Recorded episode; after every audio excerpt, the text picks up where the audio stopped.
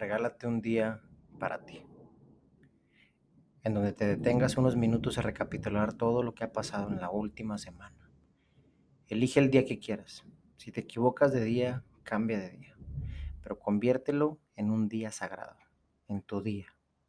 Haz una introspección de las reacciones que tuviste en la semana, las discusiones innecesarias con tu familia, con tu pareja, tus amigos o con cualquier persona.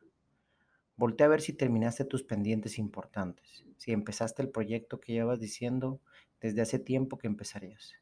Toma una libreta y anota todo esto que te estoy diciendo. Esto para que veas tus avances cada semana. Hoy no tuve ganas de dar una reflexión solamente, sino una pequeña tarea para tu semana. Creo que es importante hacer este tipo de ejercicios que nos vuelven más conscientes de lo que hacemos para enfrentarnos a todos los cambios que quizás debemos hacer en la vida. Cuando te detienes a ver todo tu, toda tu vida y cada acción, cada comportamiento que se convirtió en algún hábito, bueno o malo, algo mágico sucede en tu vida. Un día te lo vas a agradecer. Y ojo, no te estreses cuando veas que no avanzaste. Trata de ser sincero contigo mismo y tampoco culparte al punto de caer en una autoflagelación. Recuerda amar tu proceso. Recuerda no compararte con el proceso de nadie más, solo con la versión anterior a la tuya. Si vas a compararte, que sea para motivación.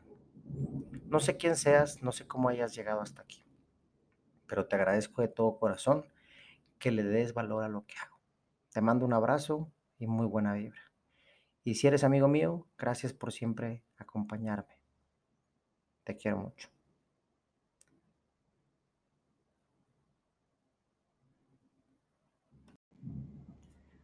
Recuerda que esta es la reflexión número 13 de 365 reflexiones. Y recuerda que también tenemos la sección de episodios completos con invitados que sin duda te van a dejar alguna enseñanza. Muchísimas gracias.